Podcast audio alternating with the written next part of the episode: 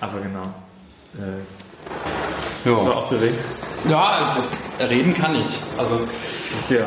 genau, und ich denke, dass man muss sich einfach nur das Mikro wegdenken und einfach so, als würde man eine normale Unterhaltung führen. Genau. Und ich meine, ich kenne dein Business ja auch nicht. Ja, genau. Von daher. Ich meine es auch nicht. Ja. Willst du noch irgendein Wasserglas oder? Ja, vielleicht. Da sage ich mich nicht.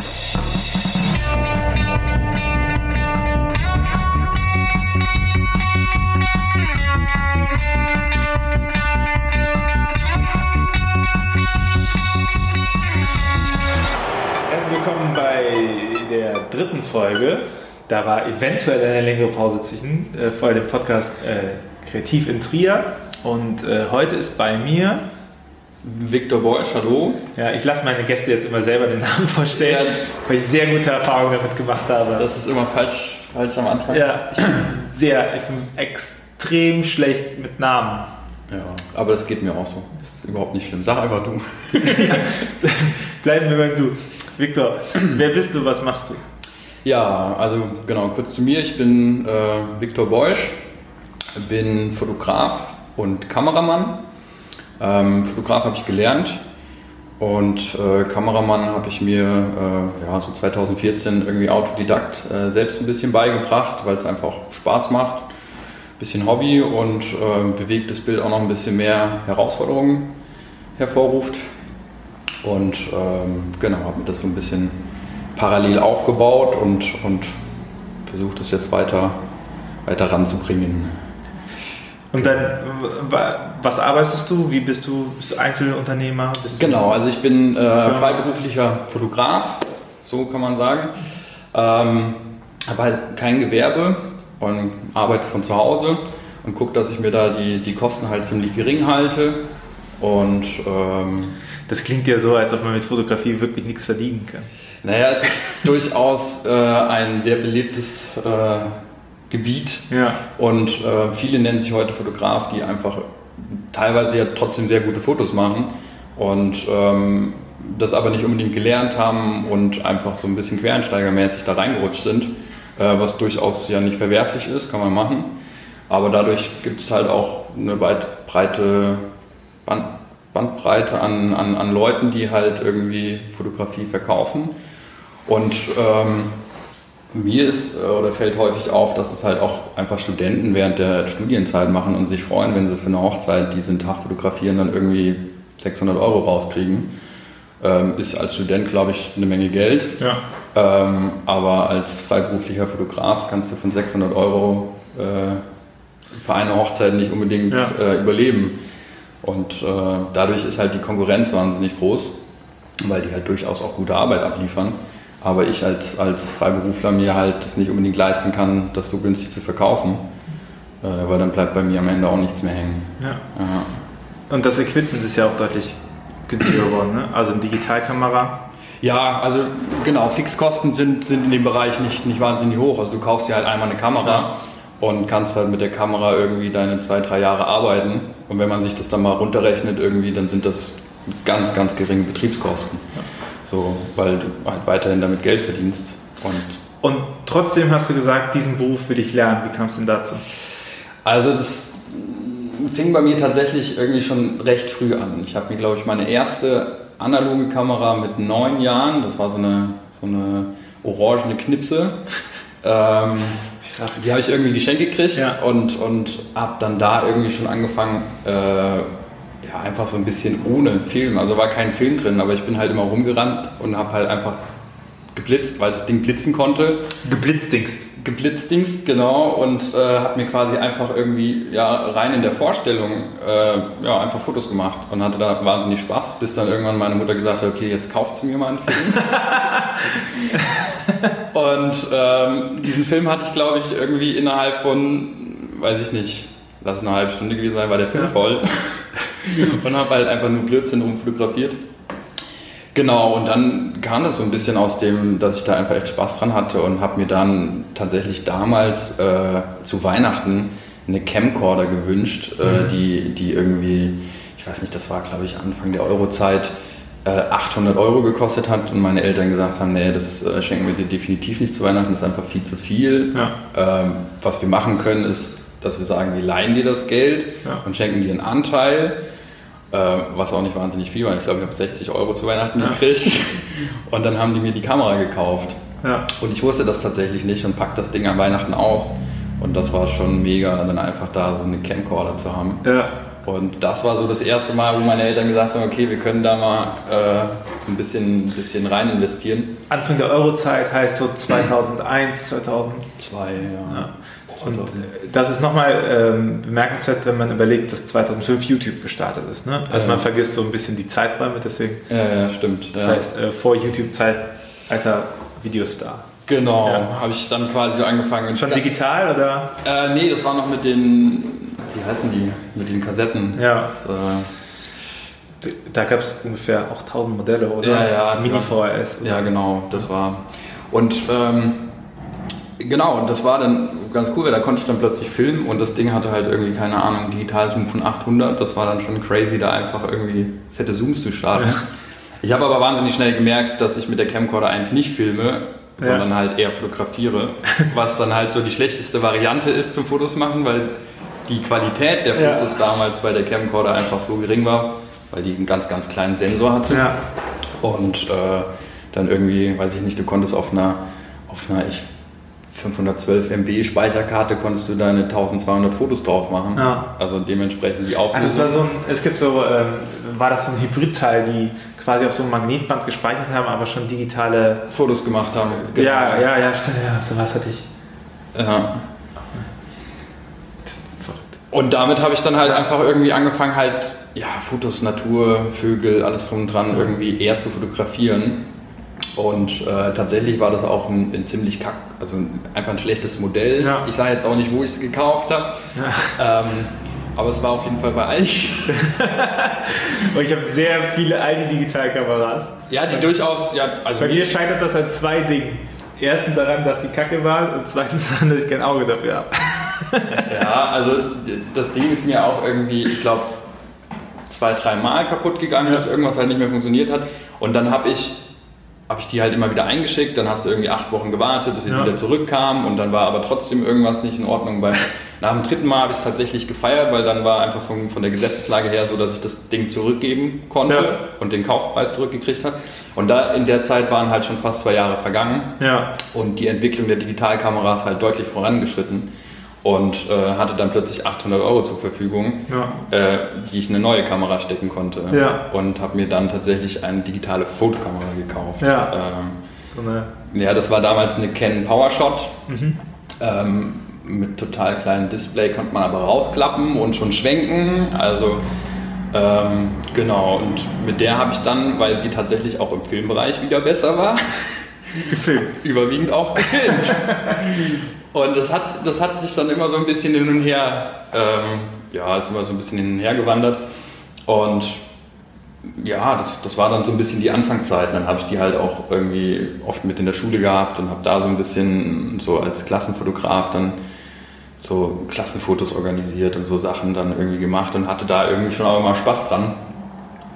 Und ähm, genau, dann nach, nachdem ich meine Schule beendet habe mit der mittleren Reife, ähm, hat sich halt für mich so ein bisschen die Frage gestellt, was machst du? Äh, dann habe ich halt erst ein Jahr als Praktikant in, in so einer Hausmeisterei gearbeitet und da so ein bisschen, äh, weil es für mich ganz simpel war, das war in dem Dorf, wo meine Eltern äh, gewohnt haben und äh, dann habe ich da halt ein Jahr als, als, als Praktikant mitgearbeitet und habe dann geguckt, dass ich mich irgendwie in dem Bereich äh, Fotografie bewerbe, wusste aber überhaupt noch gar nicht, was da so für Ansprüche sind. Also Fotografie, ich wusste auch überhaupt noch nicht, dass man da externe Blitzgeräte nutzen kann und äh, die dann irgendwie, dass man Licht aufbaut, sondern für mich war Fotograf halt Kamera in der Hand haben und irgendwie ein schönes Foto machen und die Emotionen irgendwie versuchen einzufangen. Ähm, ja, und tatsächlich war so die Bewerbungszeit war ein bisschen schwierig. Also ich habe äh, durchaus äh, auch, auch bei Werbeagenturen nachgefragt, ob die da so als, als Mediengestalter irgendwie ausbilden. Und äh, ich äh, komme aus Fulda, ähm, was jetzt auch nicht so eine wahnsinnig große Stadt ist, wo es auch nicht so viel drumherum gibt. Und das Ding war, dass ich halt irgendwie gerade ja, in, in dem Wechsel zwischen 17 und 18 war. Das heißt, ich hatte noch keinen Führerschein, war aber dran. und musste halt irgendwie gucken, dass ich da auch irgendwie hinkomme, weil meine Eltern auch nicht gesagt haben, sie fahren mich jeden Morgen irgendwie meine 40 Kilometer und holen mich abends wieder ab. Was ja äh, in, so halb am Lande doch irgendwie schnell passieren ja. kann. Und dann ähm, ja, habe ich tatsächlich äh, in Fulda ähm, ein, ein Vorstellungsgespräch gehabt bei einem ähm, ja damals oder auch, auch heute eigentlich ähm, recht renommierten Fotografen, das ähm, Walter Rammler, der hat viele Großkunden gehabt früher. Also der war tatsächlich einer der Fotografen, die als, als erstes angefangen haben mit der Digitalfotografie. Also der hat schon Mitte, Ende der 90er angefangen mit den ersten Digitalkameras und ähm, hatte in Deutschland eigentlich ein recht hohes Ansehen. Ähm, hat viel für die Cebit gearbeitet, hat auch immer die, die Gesichter der Cebit, das ist so eine Fotoaktion mhm. gemacht, äh, hatte Fulda-Reifen als, als Kunden, Hansehausen, Rentschhaus, einfach große Musterhaushersteller und ähm, ja, hat es da eigentlich geschafft, äh, sich, sich einen guten Namen zu machen und hatte damals dann auch das größte Studio Osthessens mit, ich glaube, es sind fast 400 Quadratmeter Fotofläche gewesen, also ein riesen, riesen Studio. Genau, und da habe ich dann quasi die Ehre gehabt, ein, ein Praktikum zu machen, ein Jahr lang, mhm. ähm, mit, mit, oder, mit, mit Aussicht auf eine Ausbildungsstätte. Ja. Ähm, Fakt war aber, dass, dass der zwei Praktikanten hatte. Das heißt, wir haben zusammengearbeitet und wussten aber nur einer von uns kriegt den Ausbildungsplatz. Geil! Da haben wir ja Bock drauf. Ja, also das war, das war natürlich am Anfang überhaupt ja. nicht so das Thema. Ähm, weil man irgendwie als Team zusammengearbeitet hat.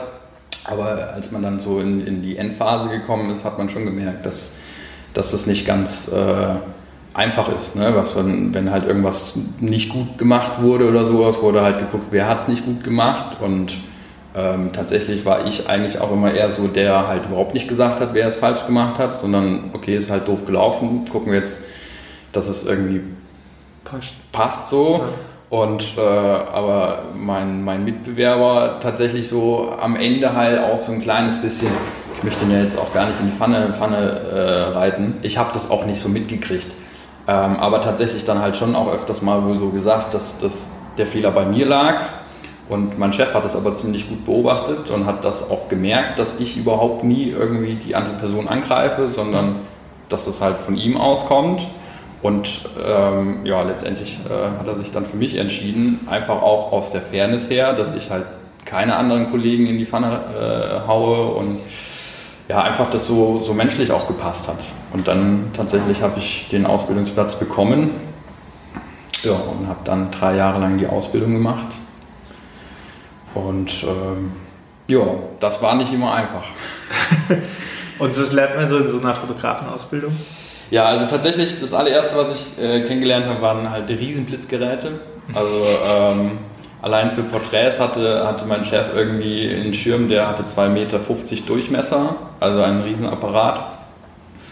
Und ähm, das war für mich einfach ein ganz neues Gebiet, dass man, dass man Licht einfach auch gut setzen kann. Und ähm, ja, das, das war schon, schon für mich irgendwie auch faszinierend, auch dass man dann in die Nachbearbeitung gehen kann. Also ich hatte damals noch keinen Computer. Mhm. Ähm, mein, mein, großer Bruder hat einen Computer, ich konnte da ab und zu mal ein paar Bilder raufladen, aber bearbeitet, das war, war für mich eh also war einfach. Hat angefangen mit roten Augen entfernen, das weiß ich noch. Ja, ja, also genau, das war dann. Elfin View und man hat sich gefreut, dass diese roten Augenentfernung so gut ging. Ja, ja, genau. Die, die Kamera konnte das tatsächlich auch schon automatisch. Ja. Damals, ja. Das heutzutage gar kein Problem mehr, ne? Rote Augen. Naja, also ich glaube, so die kleinen Kompaktkameras haben schon immer wieder das, das, die Problematik.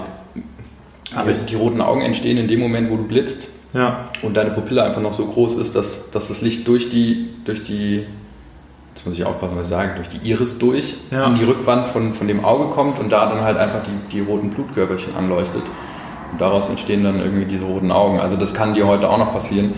Ähm, die die, die äh, moderneren Kameras oder ja, mittlerweile eigentlich alle Kameras haben halt dieses rote Augenblitzen, dass die halt irgendwie so zwei, dreimal reinblitzen. Und dann gewöhnt sich das Auge schon an das Licht und kneift halt die Pupillen zu. Ja. Und dann hast du halt nicht mehr diesen, diesen Effekt. Ich merke das nur gerade, wenn ich mir so meine Fotos angucke, rote Augen habe ich schon Ewigkeiten nicht mehr gesehen. Ja, ja. Also es, die Handys sowieso auch ja. nicht. Einfach weil die von die der blitzen ja nicht. Ja, genau, von der ja. Lichtstärke das nicht, nicht haben. Ja, und was lernt man noch? Also das ähm, tatsächlich hat sich dann so ein bisschen auch die Frage gestellt, in welchem Bereich möchte ich meine Fotografie machen. Und ähm, er war tatsächlich eher so ein Werbefotograf, also tatsächlich Porträts natürlich auch, weil er es halt irgendwie mit angeboten hat, aber es ging schon eher um Produkte und, und, und Werbung. Und ähm, für mich war dann auch relativ schnell klar, dass ich irgendwie auch den Reiz habe, mit Produkten zu arbeiten, zu gucken, wie kann man die ausleuchten. Oder häufig war es halt auch so, dass der Kunde gesagt hat, ähm, so und so soll das aussehen, hier hast du das Produkt. Äh, und dann bist du eigentlich nur an den Reflexionen des Objektes dann irgendwie am gucken, wie kommt das Licht. Und dann stellst du das hin und baust halt nach und nach das Licht auf. Und das fand ich eigentlich auch immer sehr spannend, wenn du da Produkte hattest, wo du teilweise ähm, einen Aufbau irgendwie über, über vier, fünf Tage gebaut hast, bis du letztendlich das, das, das fertige Foto hattest. Und, und diesen, diesen Reiz den fand ich ziemlich spannend und hat mir auch mega gut gefallen. Ja. Welche Art von Fotografen gibt es so? Also Produktfoto Werbefotografie, ne, die Produkte machen. Genau. Porträt. Ja. So gesagt. Genau, dann Architekten Architekturfotografie? Genau, mhm. Architekturfotografie. Mode ist mittlerweile, ja, oder ist, ist auch halt einfach so ein, so ein, so ein Steckenpferd. Food, Foodfotografie ja. ähm, ist eigentlich auch eine eigene Branche. Ja. Ähm, ja, und dann ja, Porträt ist dann halt auch eher so ein bisschen dieses klassische Pass, Passbildstudio, mhm. wo du halt hingehst und sagst, ich würde irgendwie Porträt, dann haben die da ihre Hintergrundwände, die sie runterlassen. Und ähm, das ist dann eher so dieses, dieses, ja, dieser, dieser klassische Laden, den du in der Fußgängerzone mhm. erwischt. Ich finde, das ist eigentlich auch nochmal so ein eigener Bereich. Ja. Äh, weg von diesem, weil die halt einfach ja, die Laufkundschaft bedienen, Passfotos machen und so ja. Zeug. Und halt, was, was gibt es sonst noch? Street-Fotografie, also Leute, die halt einfach irgendwie auf die Straße gehen, gucken, dass sie da. Mit orangenen Kameras. Mit orangenen Kameras, genau. Ja, Akt gibt es natürlich auch, Leute, die spezialisiert sind ja. auf, auf Aktfotografie oder halt auf Nudes, ein bisschen äh, nicht in die Pornografie-Richtung, aber halt einfach in die Erotik-Richtung. Ja, und was mache ich? Ich mache alles. ich mache klassisch alles. jeder, der meine Ivan kennt, könnte mein Kunde sein. Ja, nee, also genau, das ist so ein bisschen, ja. ja wie war das? Du hast jetzt die Ausbildung fertig, dann bist du hast die Ausbildung als Fotograf äh, fertig gemacht und dann ähm, ist das jetzt in einer Zeit doch reingefallen, in der jetzt so klassisches Fotografenbusiness eigentlich auch am Abfallen war. Also jetzt nur aus meiner Erinnerung, ne? du hast so, so dieses Aufkommen von Digitalkamera ja. und auf einmal war so, ja, der Onkel hat eine Digitalkamera auf der Hochzeit und äh, der macht die Fotos. Ne? Ja. Also so, ich glaube, es gibt eine Generation von Menschen, die schlechte Hochzeitfotos haben. So mittlerweile kommt es ja wieder zurück, so, aber. Genau, also du hattest halt, du hast, das hast du heute eigentlich immer noch. Du hast den mhm. klassischen Onkel oder Bekannten, der halt parallel, wenn du eine Hochzeit fotografierst, äh, mit da rumspringt. Mhm. Und interessant ist halt eigentlich immer das Feedback zu hören, weil natürlich wissen die dann auch, oder das Brautpaar weiß dann auch, dass, dass der, der Onkel da mitfotografiert hat, ja. aber den Unterschied sehen die halt sofort ja. in dem Moment, wo die sich die Bilder angucken. Allein weil der Onkel vielleicht gar nicht so die Muße hat, sich alle Bilder durchzugucken, sondern einfach sagt, ich, ich, ich lade die Bilder auf den Computer, mhm. mache eine CD fertig und gebe die die. So. Aber ich würde definitiv nie unbearbeitete Bilder rausgeben in dem Bereich. Ja. So. Natürlich ist es ja auch immer eine Stilfrage, aber ähm, ja, also die, den, den klassischen Onkel hast du immer noch, der, ja. der da auch mitflitzt. Und äh, das ist bei Hochzeiten tatsächlich auch so, dass die ganz oft in deiner Nähe flitzen, weil die irgendwie immer versuchen, dieselbe Perspektive rauszukriegen, wie du hast und sowas. Ja. Steht dann irgendwie mit einem Weitwinkel neben dir und du hast aber ein Tele und es entsteht halt was ganz anderes. Ja. Also nicht, nicht, nicht vergleichbar. Aber wie bist du nach der Ausbildung in die Selbstständigkeit? War das bewusst oder bist du reingeschnuppert? Ja, also Vielleicht nochmal ganz kurz, um, um deine Frage davor aufzugreifen. Ähm, dass es ja genau in der Zeit eigentlich so einen so so ein Abfall von Fotografen gab. Ja. Also ich habe es tatsächlich selber miterlebt in dem Studio von, von meinem Chef, ähm, der, als ich angefangen habe, das, das größte Studio aus Hessens hatte und während der, äh, während der vier Jahre, die ich bei ihm war, ist er in die Situation gekommen, dass er die Großkunden eigentlich nicht mehr bedienen konnte einfach weil die Digitalisierung so, so vorangeschritten ist. dass ähm, gerade auch die, die, die, die Fertighausfirmen ähm, eh schon mit den Architekten zusammengearbeitet haben, die die Pläne gemacht haben und heute das oder damals das nicht mehr so das Hexenwerk war, das äh, in, in ein digitales äh, Bild zu bringen. Und das wurde dann halt einfach programmiert. Ähm, also computergerendert. Genau. Ja. Ähm, und dadurch gab es dann auch nicht mehr so die Aufträge, die, die, die, die er so bekommen hat oder nicht mehr so die großen. Und hat dann irgendwann gemerkt, dass er halt mit dieser Größe des Studios, wenn da fünf Leute arbeiten, allein irgendwie seine 1000 bis 1500 Euro Heizkosten im Monat im Winter hatte, mhm. äh, die er erstmal halt zahlen musste, um das Ding irgendwie äh, warm zu halten, dass wir halt nicht frieren. Und das war tatsächlich so, dass das ein, ein altes äh, äh, Army-Kasernengebäude war. Das hat er damals günstig kaufen können. Also das hat ihm gehört, aber halt die Fixkosten des Studios halt einfach wahnsinnig hoch sind oder hoch waren. Ähm, genau, dass er halt einfach nach und nach seine großen Kunden verloren hat und gemerkt hat, er kann das so nicht mehr halten. Und äh, dann irgendwann die Situation kam, ja, was macht er? Er muss den Laden so eigentlich abgeben und hat dann tatsächlich äh, in der Innenstadt einen Laden gefunden, der im Verhältnismäßig halt irgendwie, keine Ahnung, noch 60 Quadratmeter hatte, ähm, wo er definitiv keine Fahrzeuge mehr reinfahren konnte oder irgendwas, um das irgendwie zu fotografieren. Also dann auch eine bewusste Entscheidung, okay, ich werde die Großkunden auch nicht mehr anlocken können. Mhm. Ähm, genau, und dann war es im letzten Jahr von meiner Ausbildung tatsächlich so, dass, dass ich den Verkauf mitgekriegt habe, die Auflösung des Studios und natürlich auch das Herzblut, was, was, was mein Chef da hatte. Also das, das haben wir alle irgendwie gespürt, dass, dass denen das einfach wahnsinnig wehtut. Da so ein richtiger Motivationsschub ja, genau. der Ausbildung. Ja, einfach zu wissen, so ist die ja. Realität.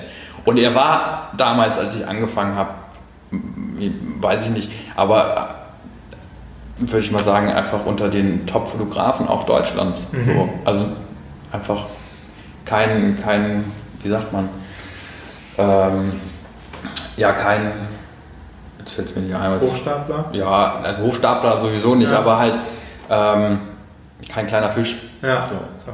ja. Mhm. Ähm, genau, und wenn man das dann mitkriegt, dass, dass das eigentlich so alles irgendwie auch zu Ende geht und gerade er, der ja eigentlich überwiegend Werbung, Industrie und, und, und, und äh, Produktfotografie gemacht hat, ist in, in so ein kleines Studio gezogen, mitten in der Innenstadt, wo dann genau das, was, was, was ja eigentlich überhaupt nicht der Wunsch eines Fotografen ist oder auf jeden Fall äh, bei uns nicht der Wunsch war, dann die Laufkundschaft plötzlich bedienen zu müssen. Äh, mit den Leuten, die reinkommen und sagen, wir brauchen ein Passfoto für 14 Euro.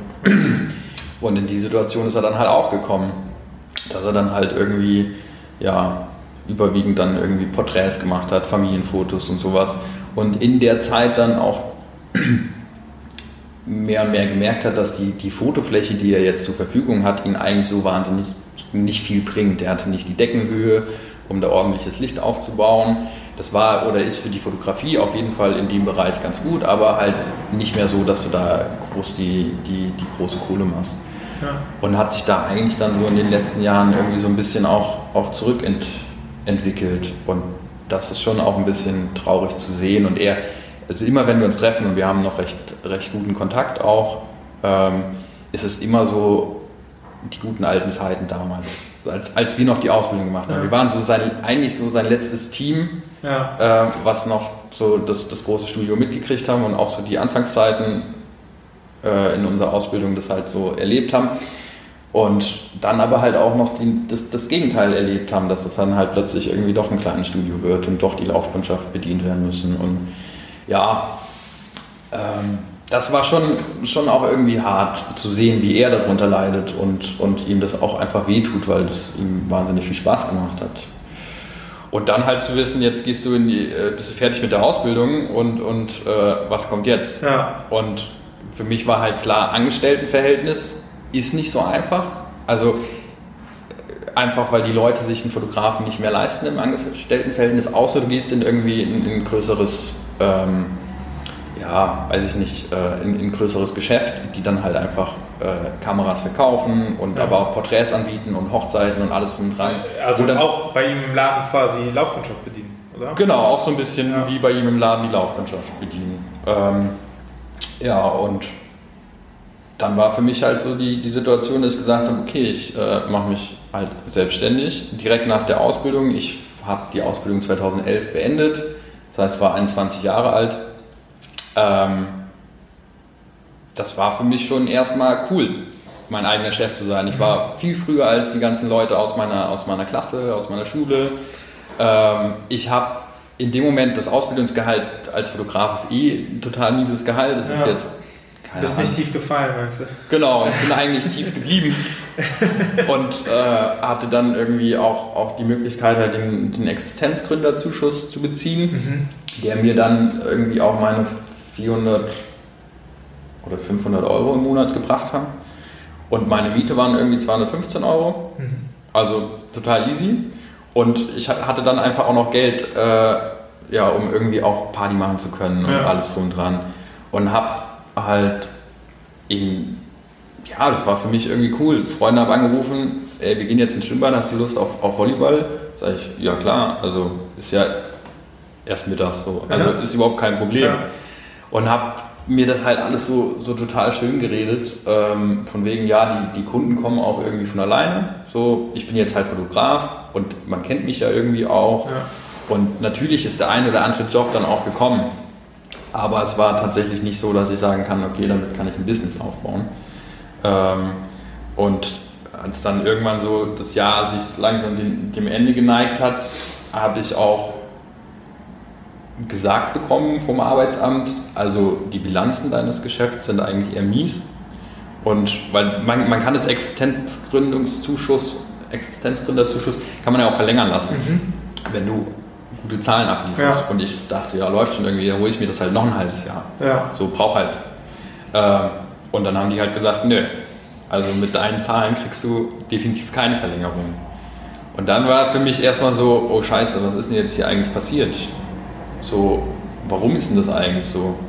Ja, okay, ich habe irgendwie noch nicht die inner, innerliche Reife gehabt, äh, zu erkennen, dass halt ein Geschäft auch irgendwie ja, schon so ein bisschen deine Zukunft bringt. Und da halt Energie reingesteckt werden muss. Ich fand es schon total cool, einfach äh, ja, mir die Woche so zu gestalten, wie ich halt Bock habe. Und wenn mich Freunde gefragt haben, kommst du da irgendwie mit, dann war das für mich halt möglich Weil ich halt nicht die Auftragslage hatte und, und da irgendwie so. Also bin eigentlich im ersten Jahr so ziemlich auf die Schnauze gefallen und habe auch danach die Selbstständigkeit ähm, ja, nicht, nicht beendet. Ich habe sie in eine Teilselbstständigkeit halt umgeschrieben und habe ähm, mir einfach erstmal einen Job gesucht, um da ein bisschen Stabilität wieder reinzubekommen und aber auch erstmal so ein bisschen den eigenen Schock zu überwinden. So, oh scheiße, jetzt hast du das halt irgendwie ein Jahr lang gegen die Wand gefahren und äh, ja, einfach mega unterschätzt das Ganze. Sich zu Fotograf zu nennen, bringt halt noch keine Kunden. Ne? Richtig. Also das ist halt genau der, der Punkt, dass du halt zwar Fotograf bist, aber halt, ja, wenn du keine Werbung machst oder einfach dich nicht, nicht, nicht präsentierst, dann ist es halt auch irgendwie schwierig dann, weil der Nachbar, der neben dir wohnt, muss nicht unbedingt wissen, dass du Fotograf bist, steht ja auch nicht auf deiner Stirn so. Ja. Ähm, genau, und ich hatte dann halt so ein paar aus der Verwandtschaft, die halt wussten, ich bin das und den kann ich jetzt fragen und dann hast Ja. du halt da mal dein, dein Familienfoto gemacht und auch da mal deine eine Hochzeit oder sowas und hast auch ein bisschen was dazu verdient. Für, für mich waren dann plötzlich 1200 Euro einfach eine Menge Geld, wo ich sagte, ja, geil, die habe ich jetzt irgendwie verdient. Äh, mit, mit einem Tag fotografieren und dann irgendwie noch drei Tage Nachbearbeitung. Äh, wenn man das jetzt zusammenrechnet, habe ich 1200 Euro in vier Tagen gemacht. Ja. So, so halt aber zu denken, dass aber ich davon dann irgendwie die anderen äh, 26 Tage oder 27 Tage im Monat halt auch über die Runden kommen muss und ich keinen Job habe, aber trotzdem das Geld so verteilen muss, dass Und noch Steuer abzieht. Ja, wo, wobei da als Kleinunternehmer hast du ja noch keine, keine Steuer. Umsatzsteuer, aber du hast ja deine ganz normale Einkommensteuer. Ne? Ja, aber die geht halt auch erst auf einer Grenze, glaube ich. Jetzt muss ich aufpassen, 8000. Ich glaube ab 8000. Ich habe irgendwas mit 3700 im Kopf. Aber wir sind auch offensichtlich sind wir beide kein Steuerberater. Ja, definitiv nicht. Aber ja, das, ja, okay. Ja gut, aber wenn du unter dieser Grenze geblieben bist, dann Genau. wo Also, Einkommensteuer greift, das zeigt ja auch, dass es nicht so erfolgreich war. ja, genau. Also ich, Ja. Zumindest keine Steuernachzahlung, daran bricht ja auch auf das Genick, ne? genau. Also das hatte ich Doch, ich glaube, ich hatte sogar eine Steuernachzahlung, irgendwas musste ich zahlen. Ähm, aber das waren, keine Ahnung, lass das mal irgendwie so 400, 500 Euro gewesen sein. Ja. In dem Moment war das für mich eh alles gelaufen. Ich habe auch realisiert, dass, dass, dass ich das Ding halt einfach in dem Jahr voll gegen die Wand gefahren habe, dass ich mhm. einfach nicht reif genug war und ich einfach nur geguckt habe, dass ich da rauskomme ja. so, aus dieser Situation. Ich habe auch damals gesagt, ich werde mich nie wieder selbstständig machen. Das ist einfach nicht. Also einfach die Struktur, äh, die Disziplin. Ähm, einfach, wenn du, wenn du als, als, als Freiberufler irgendwie selbstständig bist, dann, dann ist es ja nicht nur deine Arbeit, die du machst, sondern du musst dich plötzlich in ganz vielen Bereichen auskennen. Du musst, wie du schon gesagt hast, wir haben beide keine Ahnung von Steuerberater. Ja. Aber das gehört halt irgendwie mit dazu. Ja, Props an meine Steuerberaterin an dieser Stelle. Genau, genau. Also wer günstig. Äh also ich glaube, das ist die beste Investition in mein Unternehmen ist eine Steuerberaterin. Ja. Also das habe ich, ich musste das erste Jahr noch, weil das bin ich von meinem Erfolg überrascht worden und so. Deswegen ja. habe ich das noch selber gemacht und ich habe auch, ich habe eine grobe Ahnung, was die Grenzen sind und was ich kaufen kann und so ein Kram. Mhm.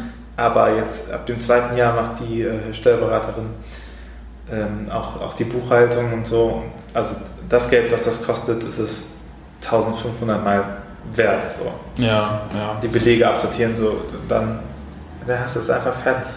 So, und du hast einen relativ guten Überblick, wie viel das jetzt kostet und du kannst Geld beiseite schieben und und so, dass so. Ja, das ist, ist, tatsächlich eine Sache, die ich mir heute auch noch spare. Ja. Ähm, und das macht es nicht immer einfach. Also ja. es ist schon, es ist, das sind einfach so viele Bereiche, wo du irgendwie, irgendwie dir dann so ein, so ein gefährliches Halbwissen aneignest. Und äh, natürlich kannst du ein YouTube-Video angucken, wie macht jemand die Steuererklärung und dann kannst du das versuchen nachzumachen. Ja. So. Aber definitiv hast du nicht diese, diese Tipps, wo dann, keine Ahnung, ich habe ähm, tatsächlich so ein bisschen das, das Glück äh, letztes Jahr gehabt, dass, dass eine, eine Bekannte aus, aus einem Bekanntenkreis, halt, die in mhm. dem Bereich auch ziemlich, ziemlich gut, die hat halt gesagt, so, sie kann mich da unterstützen. Ja. Und äh, dann war es halt so ein bisschen, was, was, was will sie dafür haben? Dann hieß es am Anfang ja 50 Euro Kopiergeld. Ja. So, ähm, und dann habe ich gesagt, ja, aber ich könnte ja, ne, ich kann jetzt auch mal meine Dienstleistung anbieten. Du bietest mir deine Dienstleistung, ich kann meine Dienstleistung ja. anbieten und habe halt gesagt, als Gegenleistung können wir irgendwie ja. ein, ein Familienshooting machen mit, mit der Tochter und, und der Enkelin und so. Und das fand sie dann auch ganz cool. Also da habe ich dann so ein bisschen Glück, dass ich gerade aktuell noch jemand habe, die mich unterstützt in, in der Steuerberatung, die mir aber eigentlich kein Geld kostet. Ja. Also das Schöne ja bei, äh, bei Steuerberatung ist ja auch, dass du die Kosten ja auch zu 100% wieder abschreiben kannst. Wenn also, du, also schmälert quasi nur deinen Gewinn. So. Ja, ja, okay. Ja. Aber. Weil du halt als, als Ausgaben. Ja, und zwar 100 Prozent. Ja, ja, das ist schon krass. Da merkt man, dass Steuerberater auf dem Bundestag sitzen. ja, das ist ja gut.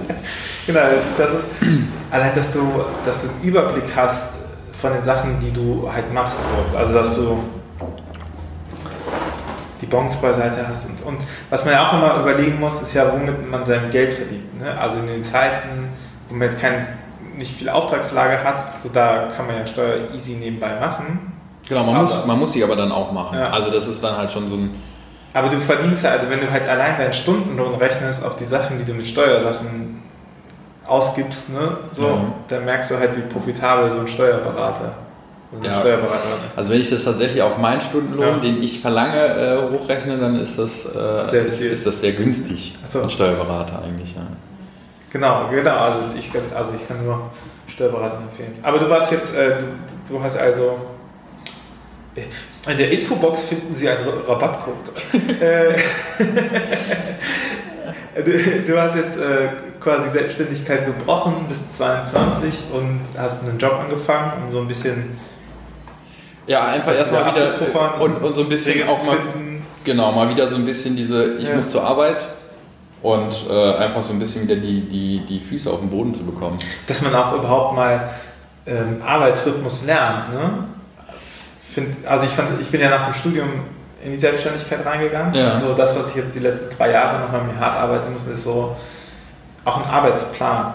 So, ja. ne, du gehst zur Arbeit, dann, dann hast du das und selbst wenn du nichts zu tun hast, das ist jetzt aber Arbeitszeit. So. Genau, genau. Und das ist tatsächlich ja nochmal am schwierigsten, wenn du das in deinem eigenen ja. Wohnfeld hast.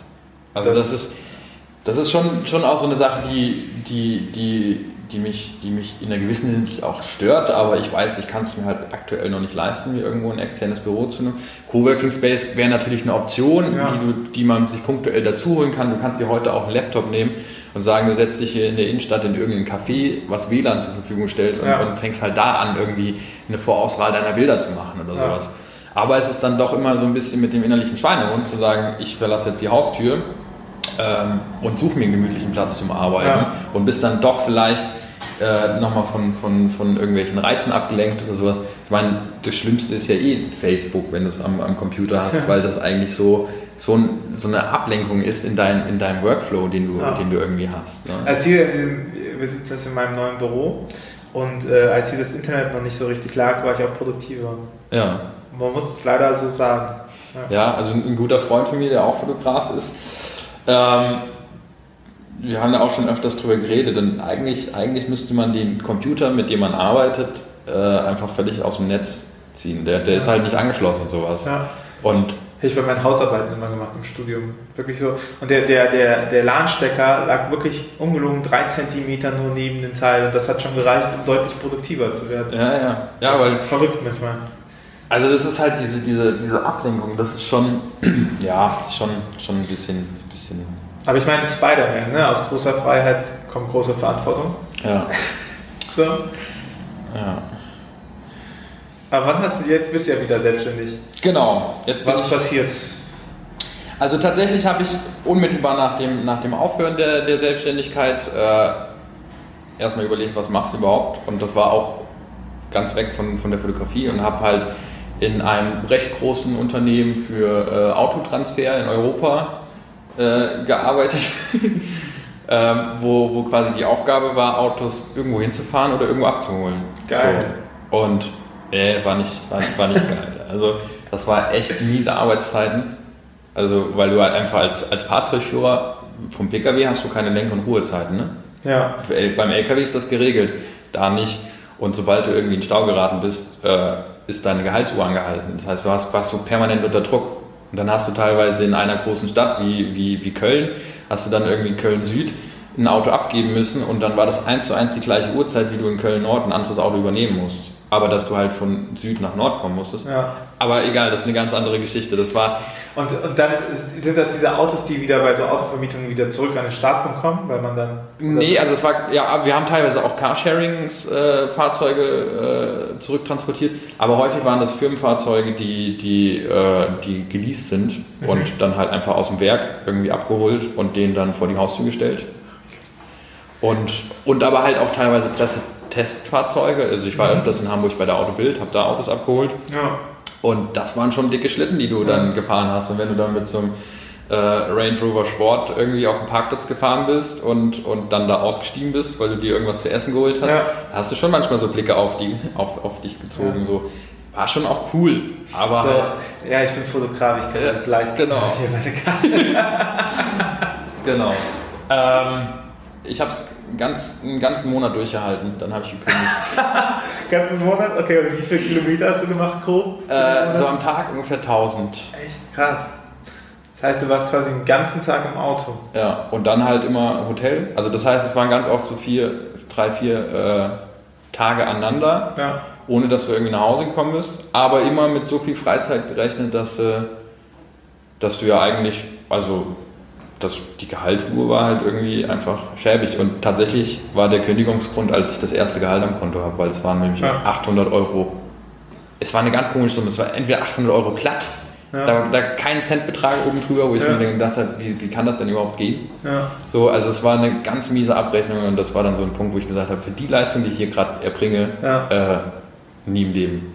Also da hätte ich mindestens das Doppelte erwartet. Tatsächlich lieber 40 Euro fahren mit der Bahn durch Deutschland. Ja, ja. echt. Genau. Ja, und dann, ähm, ja, das war aber halt einfach mal wieder, das war so ein bisschen das, der Gegensatz zu dieser, zu dieser Selbstständigkeit, weil in dem Moment warst du wieder voll gefordert, hattest deine 10-Stunden-Tage, warst häufig in Stress, musstest irgendwie, das hat mir ganz gut getan, glaube ich, würde ich das jetzt einfach mal so im Nachhinein sagen. Ähm, ich hätte es auch nicht viel länger machen können, glaube ich. Ich wäre dann irgendwann auch durchgedreht. ähm, genau, und dann war so ein bisschen auch die Frage, ja, was, was ist denn jetzt wie geht es denn weiter? Und meine, meine Freundin, äh, die Julia, die war halt äh, fertig mit dem Abitur. In der Zeit, wo ich in der, in der ersten Zeit meiner Selbstständigkeit war, war sie für ein Auslandsjahr in Südafrika ähm, und hat in der Camp Hill-Einrichtung gearbeitet und kam halt wieder zurück. Und dann war so die Frage, ja klar, Studium, will sie halt machen. Und dann haben wir halt so ein bisschen überlegt, ähm, okay, was, was wäre eine, eine Möglichkeit, wo ich auch mitgehen könnte, wo ich mir in Ruhe auch so ein bisschen die Fotografie aufbauen könnte. Und ich glaube, sie hatte irgendwie Marburg äh, zur Auswahl und, und Oldenburg. Und das sind ja schon auch eher so ein bisschen Studentenstädte. So. Und dann immer ein bisschen geguckt, was drumherum. Dann war Trier noch. Und Trier, ich kannte Trier nicht vorher. Also es ja. war mir überhaupt kein Begriff. Älteste Stadt Deutschlands. Aber wie es so vielen geht. Ja. Bin hingekommen und dann ist mir hier aufgefallen, oh, ich war ja schon voll oft in Trier. Okay. ist auch gut, wenn man es dann merkt. ja. Ach so, ach doch, hier war ich schon. Ja, ich habe Verwandtschaft hier gehabt, also in Luxemburg ja. vor allen Dingen und dann halt diese Rüberkriegmacher und so. Und das habe ich aber als Kind nicht so zusammengebracht, dass das Trier ist. So, ich kannte Wasser billig, aber, ja. Weil ich da, aber ich hatte es nicht zusammengefasst, dass ich deswegen halt schon relativ oft hier in Trier war. Ja. So. Ja. Also als ich gesagt ich ziehe nach Trier, oh krass. Ja, so kann es halt gehen, oder? Ja. Trier, wer kennt es? Niemand. Aber ich habe hier Leute aus der Grundschule wieder getroffen. Ja, okay. Trier trifft man irgendwie verschollene Menschen. Das ist, glaube ich, so, so ein schwarzes Loch. Ja, genau. Menschen, die verschwinden, die landen in Trier. So. Ja, genau. So, ja, das ist also tatsächlich auch bei, bei, bei meiner Freundin, die, die hat also auch einige äh, Kolleginnen, die, die irgendwie aus der Schulzeit oder von zu Hause, also die kommt aus Heppenheim, ja. ist jetzt auch nicht so weit weg, aber die halt auch hier irgendwie in Trier gelandet sind. So. Ja. Und, verrückt. Äh, ganz, ganz verrückte. Ja gut, eines der größten psychologischen Institute, das sieht ja super viel. Genau, Psychologie gibt es halt oben an der Uni. Und äh, Wirtschaftssachen sind auch riesig hier in Trier. Ja. Und die FH mit den mit äh, Kommunikationsdesigner? Ja, genau, oder ja. digitale Medien. Ähm, oder auch die Spieleentwicklungsbranche ja. da oben, die ist ja auch, auch recht gut. Ja, aber so, äh, genau, hat sich dann halt meine Freundin irgendwann für Trier entschieden und ich war ja eh in der Situation, dass ich gerade eigentlich äh, gemerkt habe, Selbstständigkeit ist nicht. Ja. Suche ich mir halt einen Job ja. und gehe mit. So, ja. mache halt den Neuanfang dann irgendwie dort. Und ja, bin dann halt nach Trier, habe mich hier ja. erstmal schön. Wann war das? Ähm, wann sind wir nach Trier gekommen? 2000, ja, ich glaube Anfang, Mitte 2013. Mhm sieben Jahre ungefähr. Ja, 2012 bis 2013. Ja, nee, nee. Ähm, sind ungefähr ja, sieben, sieben, siebeneinhalb Jahre. Ähm, sind wir fast gleich lang hier Dreh. Ich bin 2012, April 2012 hier rüber. Ja. Habe ich rüber gemacht. Hast du dich rüber gemacht? Habe ich rüber ja. Nee, ich glaube, ich, ich weiß es nicht mehr genau, ob, 12, ja. äh, ob 2012 oder 2013, aber dann so in der äh, Sommerzeit, mhm. also zum, zum Wintersemester beginnt. Und dann habe ich mich halt hier erstmal arbeitslos gemeldet ja. und habe alle Fotografen abgeklopft, die es hier in der Umgebung gibt, wo ich auch so ein bisschen Interesse hatte. Also ich habe natürlich jetzt nicht den, den Laden in der Fußgängerzone gefragt, ob die ja. einen Fotografen suchen, da hatte ich einfach auch keinen Bock drauf. Ähm, und tatsächlich war es aber so, dass keiner von den Fotografen wollte mich irgendwie einstellen. Ja. Also einfach aus der, aus der ja, finanziellen Möglichkeit nicht. Ja. Sie hat gesagt, sie können sich das nicht leisten. Und dann war für mich so ein bisschen, ja, äh, selbstständig, habe ich mir gesagt, mache ich nie wieder. Ja. So ist nicht meins, habe ich nicht die Struktur für. Und äh, dann habe ich gefragt, okay, wo komme ich denn her? Äh, aufgewachsen bin ich in einer Einrichtung für mehrfach behinderte Menschen in, in, in Hessen. Und okay, dann suche ich mir halt das, wie ich groß geworden bin. Und habe mir dann halt hier in Trier ähm, ein bisschen rausgeguckt, was gibt es hier so für Einrichtungen. Und habe halt äh, in Heiligkreuz eine eine Behinderten-WG ähm, gefunden, die für mich eigentlich so ein ganz gutes Konzept hatten, dass sie halt gesagt haben, okay, wir haben auch Studenten, die in der WG wohnen, die dann quasi ihre, ihre Miete so ein bisschen abarbeiten können, mhm. indem sie halt eine Betreuung machen, so und so viele Stunden in der Woche und da dann halt irgendwie kostenlos unterkommen. So. Und das Konzept fand ich ganz cool und dann habe ich da einfach mal angerufen, gefragt, wie sieht denn das aus? Ich würde mich gerne irgendwie bewerben. Und dann fing das mit einer, also erstmal wurde ich eingeladen und dann 450 Euro Stelle. Und dann haben die aber recht schnell gemerkt, so, ja, okay, das, was der macht, macht er eigentlich gut. also irgendwie kann er das auch so ein bisschen. Ähm, für mich war es irgendwie einfach nur Familie. Also ich hatte plötzlich meine Familie hier mhm. und ähm, habe es dann recht schnell geschafft, mich da auch einfach ein bisschen hochzuarbeiten. Und ähm, bin so ja, in, in dem Bereich dann ja, als, als hauptamtlicher Mitarbeiter eingestiegen. Ja. Und ähm, genau.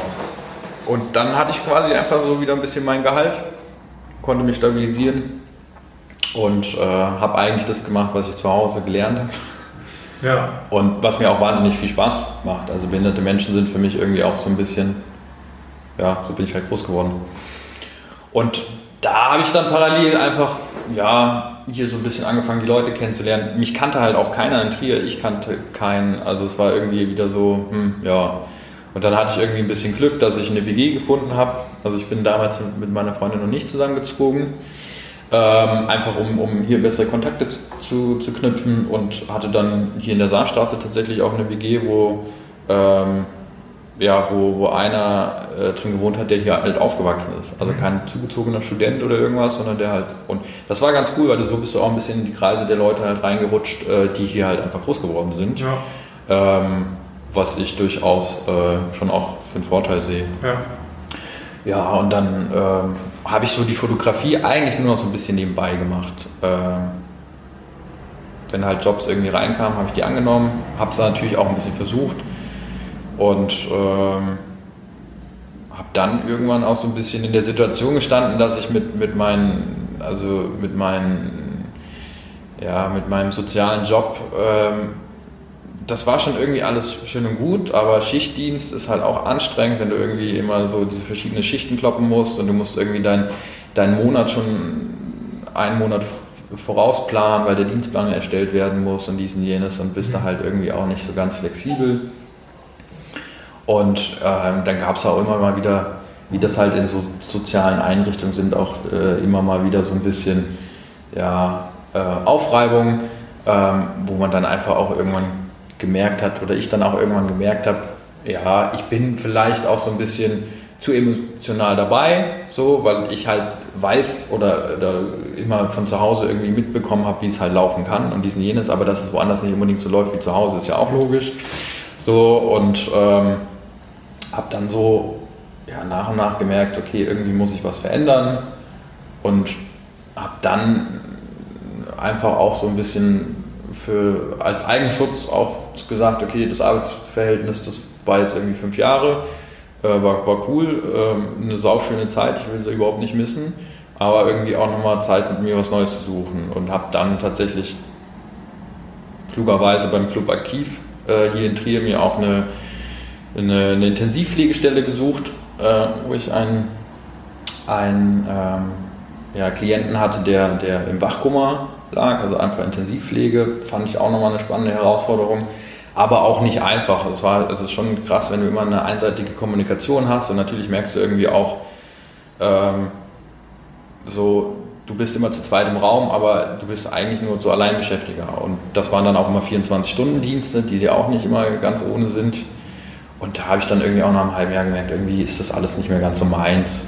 Ähm, was ist denn meins? Dann habe ich mir die Frage gestellt, was hast du denn oder was, was willst du denn eigentlich machen? Und dann sage ich ja, Fotografie, das, was ich gelernt habe, ist eigentlich das, was ich machen will. Und ich hatte jetzt dann irgendwie sechs Jahre Zeit, mir das so ein bisschen aufzubauen und habe mich dann, ja, letztes Jahr im April wieder in die Selbstständigkeit gegeben. Und seitdem tingle ich da rum. Ah. Ja. Spielst du noch gerne Volleyball? Mm, also ich bin tatsächlich im Volleyballverein, um meine Struktur wieder so ein bisschen äh, beizubehalten. Ähm, ich spiele immer noch gerne Volleyball, ja. ja. Ähm, aber tatsächlich ist das Training dann abends. Ja.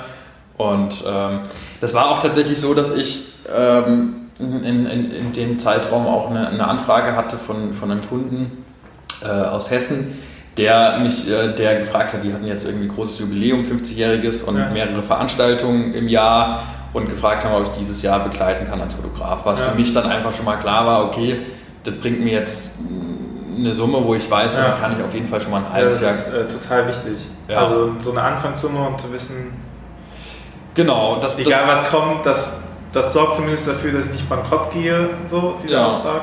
Ja, genau. Also das war, das war schon wichtig und dann war natürlich für mich auch wieder so die Frage, Existenzgründerzuschuss, hast du schon mal bezogen? Ja. War dann irgendwie auch klar, dass die gesagt haben, nee, es hat ja damals schon nicht geklappt, so soll es jetzt klappen. Ja. Also ich habe tatsächlich den Antrag gestellt, ob ich es nochmal beziehen kann und habe auch äh, von übers Internet ein bisschen rausgefunden, dass die Möglichkeit besteht. Er hatte dann halt einfach auch nicht den tollen Sachbearbeiter in, im, im Arbeits Ja. im, äh, bei der Agentur für Arbeit, kann man ja auch einfach mal Werbung machen für die. Ja. Äh, war halt irgendwie nicht so der Typ, der, der irgendwie gesagt hat, okay, ja klar, schaffst du. Ich habe halt auch gesagt, ich habe da sechs Jahre, ich habe gesagt, es ist gescheitert, das war eine Erfahrung. Ich habe aber sechs Jahre lang weiter daran gearbeitet, ich habe nicht aufgegeben, habe gesagt, Ja. okay, als Fotograf tauge ich nicht, sie fährt jetzt Bäcker. Ja. So habe ich nicht gesagt, sondern ich habe halt weiter daran gearbeitet, habe mir das stabilisiert, habe das ein bisschen aufgebaut und bin jetzt an dem Punkt, dass ich gerne nochmal in die Selbstständigkeit springen kann und habe halt auch vorgelegt, das und das habe ich Ja. und dies und jenes. Ähm, und dann hat er halt gesagt, ja, aber du bist doch schon mal gescheitert. Warum, warum, also wer garantiert mir denn jetzt, dass es jetzt besser läuft? Ja. So, also ich pumpe dir jetzt nicht nochmal Geld in den Hintern so. War für mich aber auch einfach nochmal so ein Ansporn zu sagen, okay, ich packe das jetzt aber auch ohne. Ich wollte gerade sagen, manchmal ist ja auch äh, Geld, was man bekommt, ja auch etwas, was so ähm, Ein Hemd. einen trübt. Ja, genau, So. wo du einfach, du hast die Sicherheit in dem Ja. Moment so ein bisschen.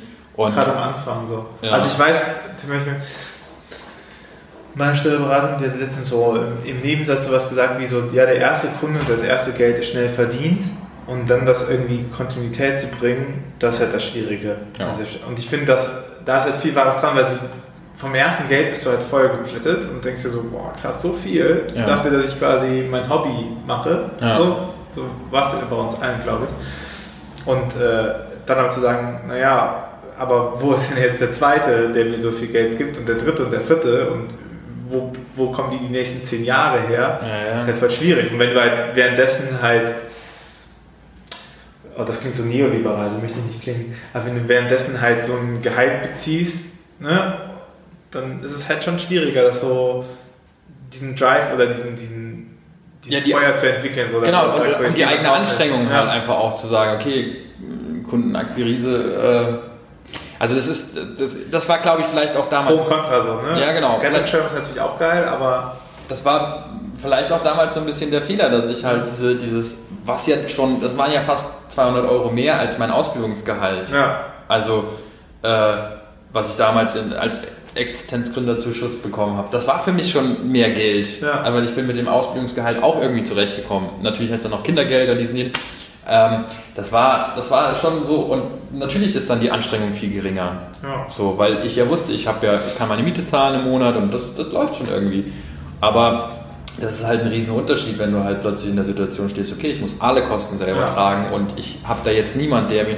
Natürlich habe ich freundlicherweise, wenn ich in eine Situation gerate, dann einfach eine tolle Familie im Hintergrund, die mir sagen, okay, wir können dir jetzt auch mal kurz äh, Ja. den Monat über die Runden helfen, aber guck bitte, dass du es über den nächsten Monat wieder zurückzahlst. So. Ähm, Etwas, womit ich nicht gerechnet hätte, also was mir jetzt so Sachen ist, halt vor allen Dingen dieses äh, Haben von Liquidität. Also, dass du halt manchmal äh, einen Druckauftrag rausgeben musst und der Ja. kostet halt 4000 Euro Ja. und da musst du halt diese 4000 Euro vorstrecken. Ja. Punkt. So. genau. Und das sagt einem vorher niemand. So, also, ne, dass er sagt, du kannst super gute Finanzen haben, die laufen alle so auf Null raus und dann kommt jetzt so ein Auftrag, der ist halt riesig, aber du musst halt über einen Monat 4000 Euro vorstrecken. Ja. Und wenn du die nicht irgendwo beiseite liegen hast, so, das gibt dir ja niemand. Niemand gibt dir, also wenn du jetzt nicht irgendwie familiär, privat jemanden hast, der sagt, hier, komm ich leider für einen Monat mit meiner Erspartes oder so, ne? Ja, ja. So. Genau. Du bekommst ja kein Dispo als Freier oder sowas. Ja, also.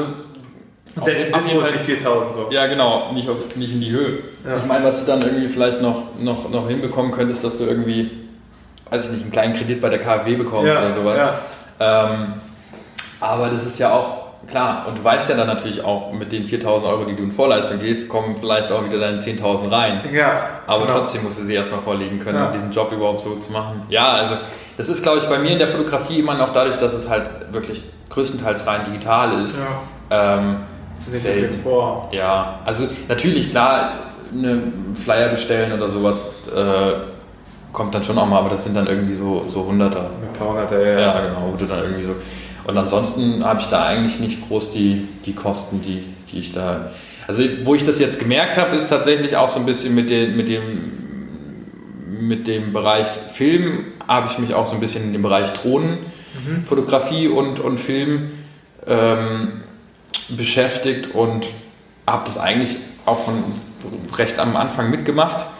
Und diese Gesetzeslage, die Drohnen, die kamen neu auf den Markt, keiner wusste, wie man damit umgehen kann. Dass die, die Gesetze verändern sich irgendwie jährlich. Ja. Also immer wieder kommen neue, neue, neue Aufgaben, die ich halt irgendwie bewältigen muss. Und da habe ich schon gemerkt, also um allein in Luxemburg eine Fluggenehmigung zu bekommen, musst du halt irgendwie einmal 800 Euro auf den Tisch legen und sagen, ich kaufe mir jetzt da eine Fluggenehmigung. Ja. Und da hatte ich tatsächlich dann auch mal einen Kunden in Luxemburg, der gesagt hat, okay, wir machen das. Alles dran, ich habe diese 800 Euro am Tisch geknallt. Und dann ist es tatsächlich so weit gekommen, dass, dass, dass dem, dem Auftraggeber halt, der ist gesundheitlich irgendwie, ging es ihm gar nicht mehr Ja. gut. Und der war dann einfach weg vom Schirm, so ein Ja. bisschen. Ich habe ihn auch nicht mehr wirklich erreicht und wusste aber, es geht ihm irgendwie nicht gut oder im Krankenhaus liegt.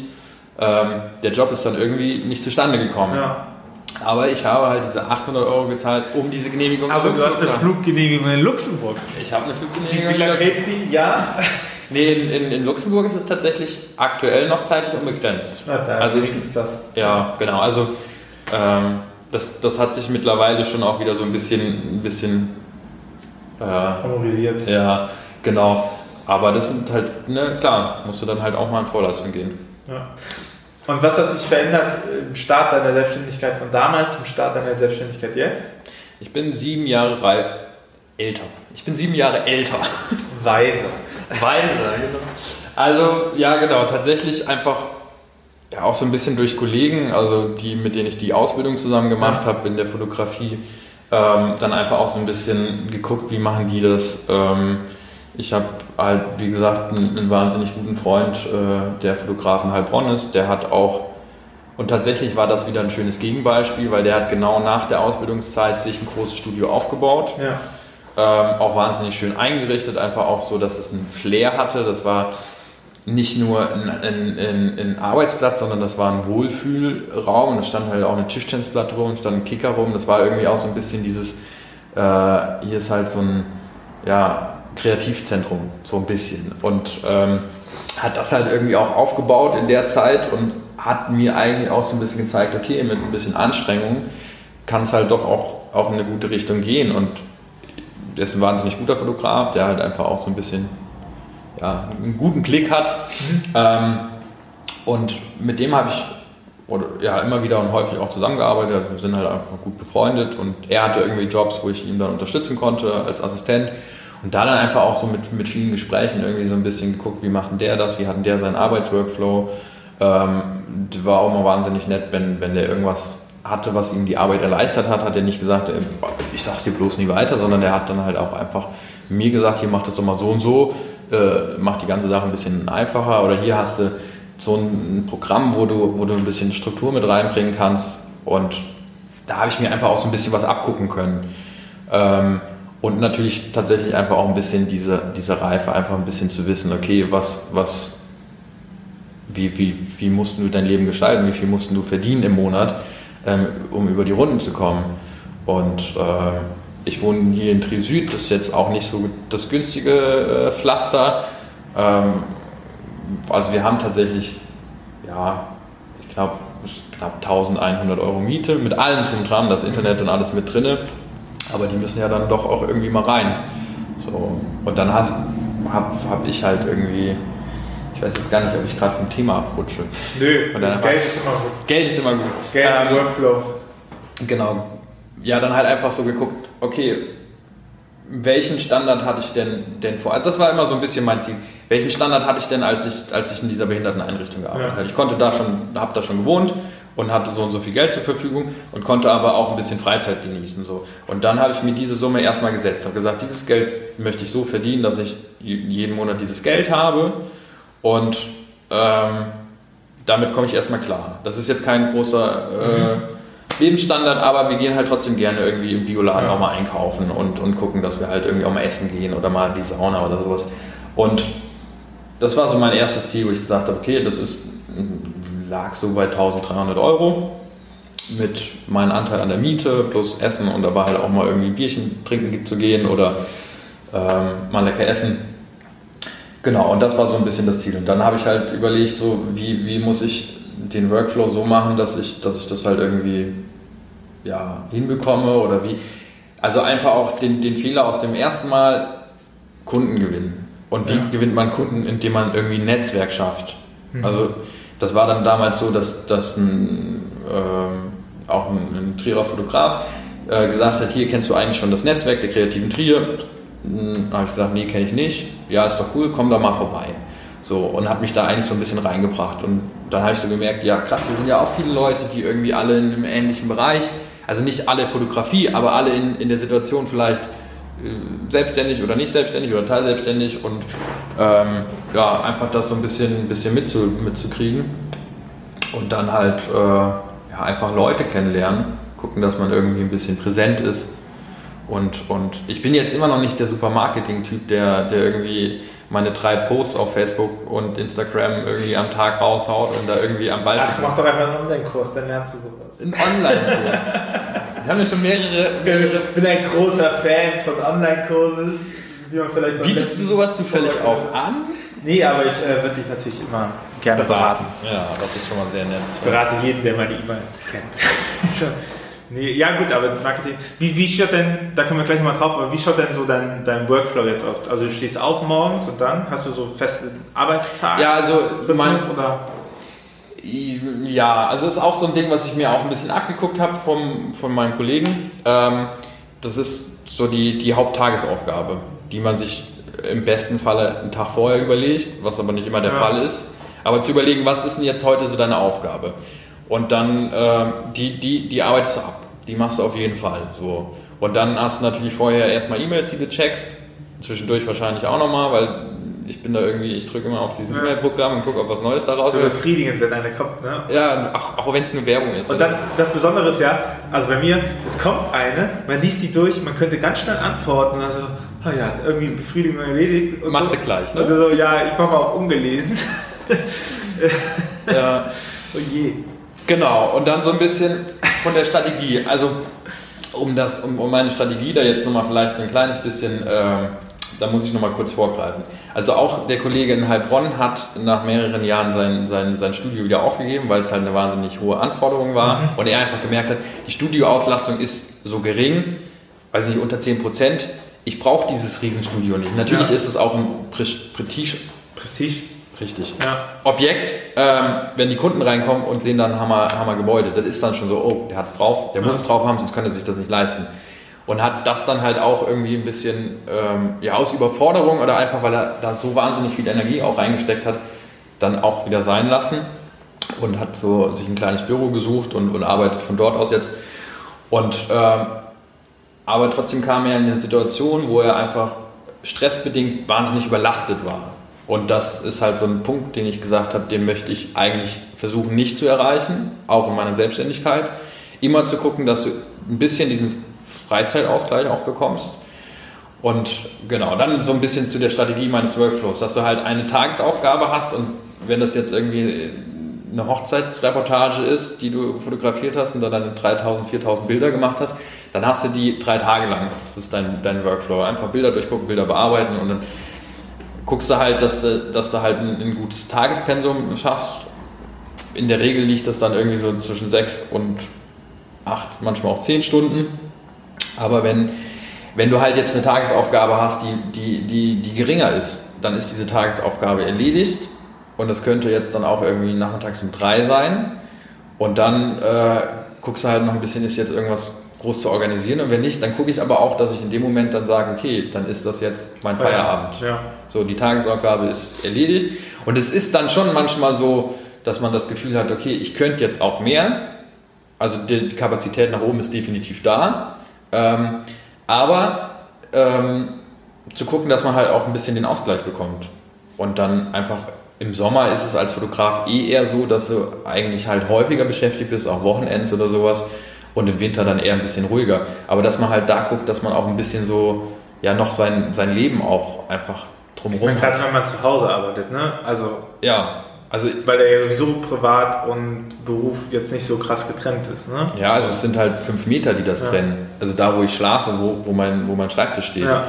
Und das ist schon auch so ein bisschen, ja, genau. Und tatsächlich ist es so, dass ich halt dann morgens gemütlich aufstehe, mir einfach ein Käffchen mache, dann Ja. erstmal irgendwie so ein bisschen halt obligatorisch Facebook, die Ja. 20 Minuten durchscrollen, was so die, den Rest der 20 Welt macht. Minuten, Ja. Also die, genau, obligatorischen 20 Ich dachte, wir treffen uns um 9 und raten mal, wie viel Produktives ich gemacht habe. Das ist 10. Ja, ja. Ja, aber ich meine, es ist ja auch wichtig zu gucken, wie, wie andere Erfolg haben. Ich arbeite ja in Social Media, also das war fast Arbeit. Ja, ja. Ge- genau, und dann halt einfach so, also regulär beginnt meine offizielle Office-Zeit halt um 10 Uhr. Ja. So, und ähm, genau. Und dann ist es halt einfach auch so, dass du halt, je nachdem, was du machst, dann, also keine Ahnung, wie ich dir jetzt auch äh, vorhin noch kurz erklärt habe, als das Mikro noch nicht lief, Ja. ähm, dass, dass, dass es halt auch dann mal so eine Woche gibt, wo du halt irgendwie dann, dann irgendwie bis abends um 10, halb 11, 12 dann irgendwie dran sitzt, weil du halt eine Abgabe hast und, und ja, die erledigen musst. So. Ja. Und da, glaube ich, musst du dann auch bereit sein, so ein bisschen ja, früh genug zu erkennen, wann ist denn die Abgabe und dann nicht alles auf den letzten Drücker zu machen, wie das Ja. tatsächlich bei mir in der Schulzeit häufig der Fall war. Ach, Klausur, ach, muss ich lernen? Ach, dann mache ich das kurz vorher. Also, Ich habe ungelogen meine Deutsch-Ekra-Lektüre immer erst in der Klausur gelesen. Okay. Parallel. ja, Lesen, ach, das muss ich schreiben. ja, tatsächlich. Ich, ich äh, kannte die halt so aus diesen Fragmenten, die man so im Unterricht Ja. gelesen hat, aber Ja. dass ich wirklich das immer erst in der Klausur. Weiß nicht, man hätte auch ein erfolgreicheres Abi schaffen können. Ja, ich habe gar kein Abi gemacht, Ja. tatsächlich.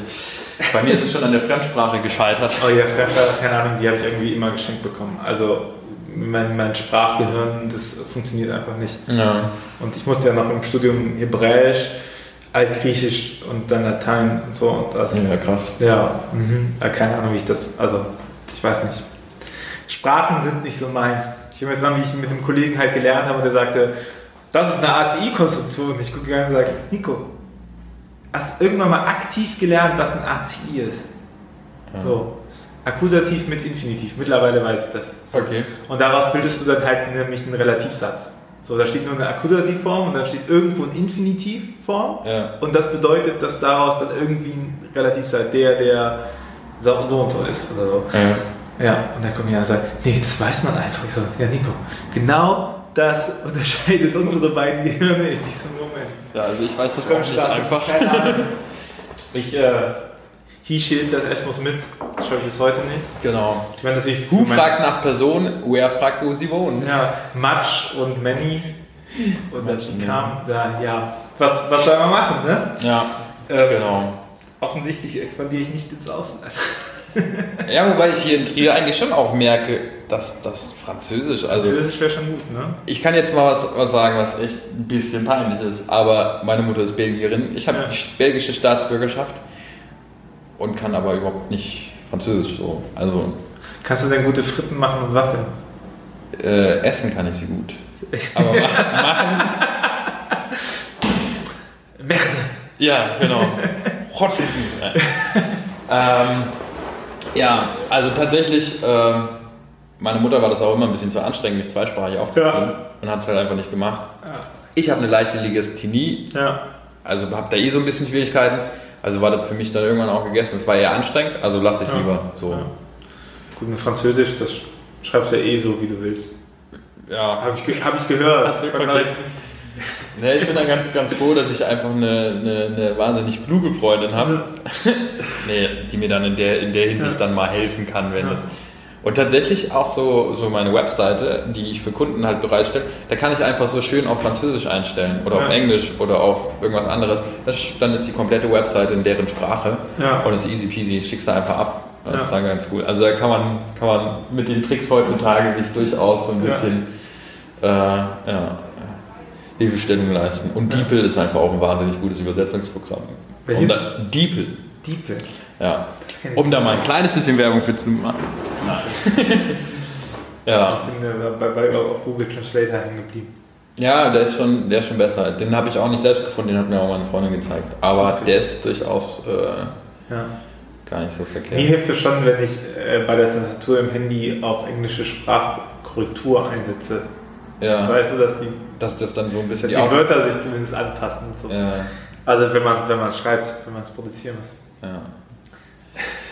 Also hast du, ja, und wie, wie organisierst du dich? Also wo machst du deine Tagesaufgabe hin? Hast du einen Kalender dafür oder eine To-Do-App oder?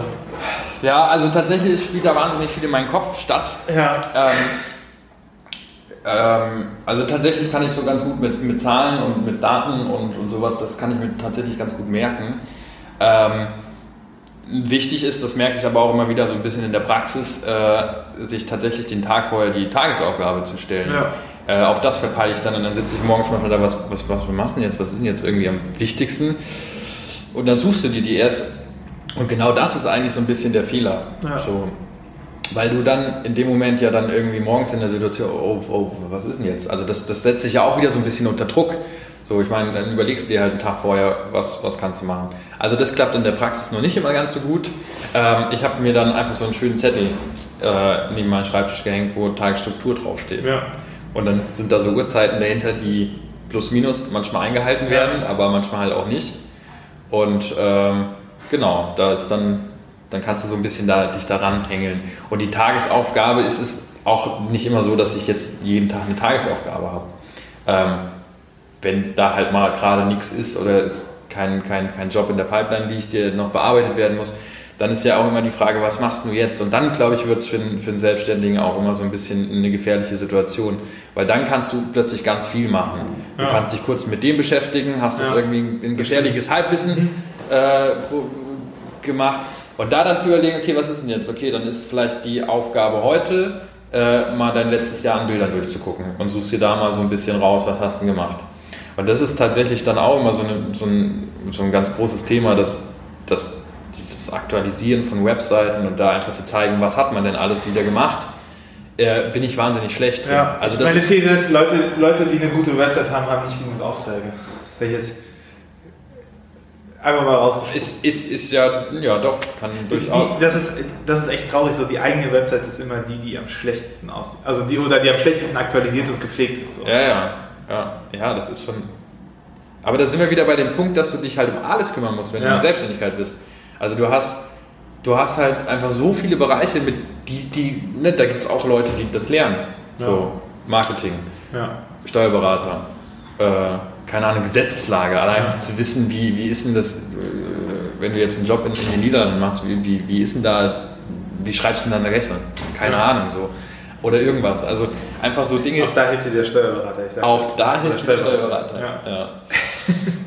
genau, und ja, also ich glaube halt tatsächlich so ein bisschen, und, und da- das finde ich, finde ich ganz gut, halt auch einfach mal zu sagen, äh, okay, du hast jetzt die Aufgabe erledigt, das ist keine große Aufgabe, aber dann hast du halt am Nachmittag ein bisschen frei, wenn das Wetter Ja. gut ist, gehst halt doch mal raus. Oder haust dich auf die Couch. Wenn ich jetzt sage raus, dann kriege ich wieder Ärger von meiner Freundin, weil die sagt immer, geh doch mal raus mit mir. ähm, auf die Couch oder irgendwas. Nee, genau, dass man halt einfach guckt. Also nicht, nicht in diese Sonne. Nicht in diese Sonne, genau, ist viel zu heiß auch eh, geht mal ein draußen. Ich bin mir ganz froh, hier ist nämlich sehr kalt. Das- Ja? Ja. Dicke Gemäuer Mhm. und wenig Sonne, die hier reinscheint. Ja. Also du hast du auch einen Schreibtisch haben eine hier? halbe Stunde. Ah, wie teuer verkaufst du mir den? Das ist nur off, off the record, damit ich das anpassen kann aus Sympathie immer. Ah. Ich jetzt einen Preis nenne und dann kommt Ist blöd, ne? Weil dann, dann fragen alle nach. So ruckzuck ist ein Ja. riesen Coworker-Space. Ja, und dann, Aber du könntest hier noch eine zweite Ebene reinführen und dann einfach oben einen Liegearbeitsplatz machen. das wäre geil. Vielleicht- Weißt du, da legst du dich jetzt so hin und dann wirst du mit so Seilen hochgezogen.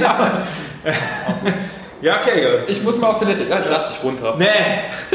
so Murmelbahn. Viel zu viel Wasser kostet. Ja, ja. Nee, nee, da ist nichts drin. Toilettengang 50 Cent, das ist das McFit-Prinzip. Victor, zwei Fragen zum Abschluss. Ja. Die erste ist, äh, was würdest du jungen Gründerinnen und Gründern oder Selbstständigen und Selbstständigen, gibt es da eine weibliche Form? Ich weiß nicht. selbstständig machende raten? Erste. Und äh, was wäre dein Wunsch an die Region? An die Regierung. An die Regierung, nicht an die Region. An die Region, ach so. Also, ja, ja, was okay. ich hier. Ich habe jetzt gedacht, Mist, jetzt kann ich Die die Politik Regierung- verändern. So, als erstes. Gut, also mal, was würde ich raten? Also, ähm, keine Ahnung. Ähm, beim, wenn, wenn, wenn man jetzt irgendwie überlegt zu gründen, das ist immer so dieses leidige Gründerthema, was man irgendwie ganz häufig hört und alles drum dran und wahnsinnig viel beschäftigt sich mit Gründen, Gründen, Gründen, äh, aktuell momentan sogar noch mehr. Ähm, ich, ich würde raten, so überleg dir, ob du so arbeiten kannst, also weil das ist tatsächlich was anderes, äh, dir eine eigene Struktur zu schaffen und das gelingt mir auch nicht immer, ja. ähm, da einfach die Disziplin zu haben. Ähm, weil nur mit der Disziplin kannst du es auch irgendwie in eine, in eine gewisse Richtung bringen. Ja. Ähm, klar fällt dir auch mal der eine oder andere Job so zu oder so, aber das ist, glaube ich, nicht alles. Ähm, und hab Spaß an deiner Arbeit. Ich glaube, das ist so ein bisschen das, das Wichtigste. Also, wenn du das, was du machst, irgendwie gerne machst, dann, dann ist es für dich auch weniger Stress und weniger Arbeit. Und was letztendlich dann für dich auch am gesündesten ist, so ein ja. bisschen. So, glaube ich. Und dann ist okay, dann kann man auch mal den Mut irgendwie aufbringen zu sagen, okay, ich gehe da in eine Selbstständigkeit und im schlimmsten Fall klappt es nicht, ist auch okay. Ja. Also zurück ins Angestelltenverhältnis, glaube ich, kommt man, wenn man sich jetzt nicht ganz blöd anstellt, eigentlich recht gut. Vor allem, wenn man keine Kosten hat, ne? Also wenn man jetzt keine große genau. Noch vor sich her schleppt oder man denkt, man ja, ich glaube, das ist bei Rieseninvestitionen direkt im ersten Jahr tätigen oder so. Genau, als Schreiner glaube ich, wenn du dir irgendwie deine Maschinen kaufen ja. musst, da hast du irgendwie dann 100.000 Euro ausgegeben, dann ist ja. eine ganz andere Drucksituation. Ich war nicht in der Situation. Ja. Als ich gesagt habe, ich, ich, ich bin selbstständig, musste ich nur noch Geld damit verdienen. Weil die Kamera hatte ich schon, ich hatte einen Computer, mit dem ich arbeite, das hatte ich alles vorher schon gekauft. So. Also war es bei mir natürlich auch jetzt nicht so das hohe Risiko. Und ich hatte noch überlegt, nimmst du einen Kredit für den Anfang, dass du einen Puffer hast. Und meine Freundin ist aber eher so, guck mal, dass du das erstmal so hinkriegst. Du kannst immer noch in der Noten Kredit ja. holen. Ähm, bin ich ihr auch total dankbar, dass sie so ist. Ähm, genau. Und dann einfach gucken, ja, und vor allem realistisch bleiben. Ja. Ähm, früh genug erkennen, klappt das, klappt das nicht, bevor man sich da irgendwie groß verschuldet und in eine Situation reinrutscht, wo man hinterher dann wieder größere Probleme hat, ist auch ja. blöd. Dann lieber sagen, okay, ist nicht meins, kann ich nicht, falsche Branche. Oder ich äh, habe halt nicht den Markt bedient, so wie ich ihn bedienen wollte. Ja. Das vielleicht in der Richtung, wenn, wenn jemand überlegt, sich äh, selbstständig zu machen oder zu gründen. Und vor allem auch nicht immer, ähm, weiß ich nicht, die Wirtschaft ist halt auch immer so, ja, Gründen ist wahnsinnig gut, das Arbeitsamt auch so. Gründe, wenn du nicht weißt, was du machen sollst, dann werd halt selbstständig. Ja. Das ist für deren, für deren Bilanz auch deutlich besser. Ja. So, ist einfach in der Statistik ja besser. Ich meine, aber ne, das so was ein bisschen gehässig mit Online-Kursen so, ey, wenn du halt nichts hast, was du machst, dann lernst du das halt auch nicht. Also ne, nur weil du jetzt mal einen Online-Kurs besucht hast, wo man, ich nehme was Abstraktes, Häkeln gelernt hast, bist du jetzt nicht der krasseste Häkler auf der ganzen. Jetzt musst du mir das. Ach, Häkeln. Häkeln. Ja, ja, ja so, also ich wollte was nehmen, was unverfänglich ja, ja, ist, was jemand angreift. So. Absolut. Äh, dieses. Da bin ich dann doch nicht neoliberal. Ne? Dieses, dieses, so, du musst einfach nur fest dran glauben und dann musst du irgendwas machen und dann kommt dann jemand hatte ungelungen mal zu mir gesagt, ach, du hast sowas, dieses, äh, dieses äh, selbstständige Ding, was du machst, das finde ich auch irgendwie voll interessant. Ne? Das will ich auch machen. Ich weiß nur noch nicht, womit. Und dann denke ich so, ja, aber das ist, also das ist das Entscheidendste. Du musst halt ja, schon ja. wissen, wer du eigentlich bist und was du eigentlich machst. Ja. Das bringt ja halt Gründen Scheiß. So ich meine, es ist ja auch, klingt ja auch nett. Ja. Weißt du? Ich bin Gründer, ich bin nicht Arbeitssuchend, ich bin Gründer. Ja, einmal das und dann aber auch zu sagen, ich bin mein eigener Chef. Ja. So, ja. ist ja auch cool. Wie ist denn das mit Urlaub? Ja. Du kannst dir ein halbes Jahr Urlaub geben. Ja. So, na klar kann ich das, aber da muss ich auch das andere halbe Jahr eine halbe Million verdient haben, damit ich mir das andere halbe Jahr, äh, keine Ahnung. Das wäre sehr schön. Eine halbe Million über das Jahr verdient, fände ich auch sehr schön. ja, also das ist tatsächlich schon, es klingt immer nett, auch selbstständig ja. zu sein. Ist, ist auch total nett, ne? Ist halt aber auch einfach auch anstrengend. Ich meine, ich finde den Vorteil, den man, den man durch eine Selbstständigkeit hat, extrem gut. Ja. Wenn jetzt halt irgendwie, keine Ahnung, es ist ein scheiß Tag bei, bei meiner Freundin und sie sagt irgendwie, ey, rausgehen, ein bisschen Fahrrad fahren oder, ja. oder mal in die Stadt gehen, einfach ein bisschen bummeln. Und ich kann halt sagen, okay, das, was ich jetzt mache, kann ich halt auch sagen, okay, entweder, wenn ich es dringend abgeben muss, dann mache ich es halt heute Abend. Ja. Oder wenn es halt überhaupt, dann mache ich es halt morgen früh. So. Ja. Also diese, diese Flexibilität zu haben, ist schon, schon gut. Ja. Ähm. Gerade wenn man auch ein Kind hat. Also ich habe eine Tochter und das ja. ist schon sehr angenehm. Ja. Sagen, Kita fällt aus. Also ich fluche natürlich trotzdem sehr laut. Ja. Aber so, du, du bist nicht drauf angewiesen, du musst keinen Chef anbetteln, dass du frei bekommst oder sowas, ne? wenn du ja. gerade einen Auswärtstermin hast. Das ist schon sehr cool. Aber ich, selbstständig arbeiten ist halt auch so wenig fassbar. Ich weiß zum Beispiel meine Mama, Grüße gehen raus, weil ich weiß, dass sie es auch hören wird. Ja, ja. leider hört sie alles. Ich meine natürlich, ich habe dich sehr lieb und den Muttertag habe ich nicht absichtlich vergessen. Also, Ich ähm, übrigens auch nicht, wollte ich nochmal da am Rande sagen. Doch, ich habe ihn absichtlich vergessen. Entschuldige, ich muss es anders sagen. Ich habe ihn absichtlich vergessen, ich wollte nicht äh, in den Kommerzen einsteigen. Das habe ich auch das finde ich auch voran, bringt aber nichts. Aber so das erste, erste halbe Jahr habe ich gehört immer sowas wie, du findest doch irgendwie einen Job, der zu deinen Kompetenzen passt. Ich habe gesagt, habe so, sorry, ich mache genau das, was ich machen möchte. Und Ja. diesen Job, den ich mache, gibt es nicht im Angestelltenverhältnis. So, Ja. so ich berate mehrere Kirchen. Ja. So, das gibt es nicht. Es gibt keine Stelle, die das tut. So. Und dann, also seitdem sie das halt gerafft hat, höre ich nur immer so, ja, man muss auch darauf aufpassen, dass man Urlaub macht. Ja. Das ist halt so, Ja, ich Ja. meine, hat sie in der gewissen Hinsicht hat auch recht, recht, aber aber, das ist so ein bisschen wie, ja, putzt sie halt abends die Zähne oder so. Das ist so eine generische Sache Ja, und sowas. ja. Denkst du, gib auf dich acht. ich gebe auf dich acht, ja, Urlaub machen, ja, Urlaub ist schon was Schönes, aber Urlaub als selbstständiger Plan ist, also für mich ist das das Stressigste. Ja, also es ist tatsächlich, du musst halt irgendwie gucken, zwischendurch mal, ne? wann Ja. passt irgendwie mal rein. Ja. Und bei Props gehen raus an meinen einmonatigen Urlaub, den stimmt, den du erwähnt hast. Das, ähm, ja. Den fände ich aber auch wahnsinnig toll, wenn ich den mal wieder machen könnte. So einen Ja. Monat. Einfach. ja, ich bin. Aber bei mir fällt das halt auf den Winter. Und wenn du nicht unbedingt. Kannst du mit- Also natürlich, du kannst ja äh, über die halbe Welt Kugel fliegen, dann hast du plötzlich wieder Sommer. Ich möchte es so formulieren: diese einen Monat Urlaub ist nicht auf meinen Mist gewachsen. Ah, okay, du bist nicht schuld. Okay. Ich finde, ja, ich, äh, guck mal. Deine Wunsch an die Region? Ähm, mein Wunsch an die Region. Ja, also tatsächlich, ähm, weiß ich nicht. Also ich finde es schön hier in Trier. Ich finde es ein bisschen, ja, also es beschränkt sich halt wahnsinnig auf Trier. Ja. Also wenn du jetzt keine, keine großen äh, Bezug irgendwie zu Luxemburg oder halt auch äh, Belgien, Niederlanden hast, dann hängst du schon hier irgendwie weit weg von allem anderen. Ähm, momentan ist es so, dass ich mich hier ganz wohl fühle. Also eigentlich mit der Situation, die ich hier habe, bin ich, komm ich, bin ich so eigentlich ganz, ganz zufrieden. Ja. Mehr Fahrradstraßen in der Stadt. So, nein. ähm, Ja, ähm, das ist mir aufgefallen, als ich in Bonn mal wieder war, in meiner Heimatstadt. Und das das ist aber jede scheiß Straße hat einen Fahrradweg. ja. Jede. Und dann kommst du nach Trier zurück und so, na, ähm, gar nichts.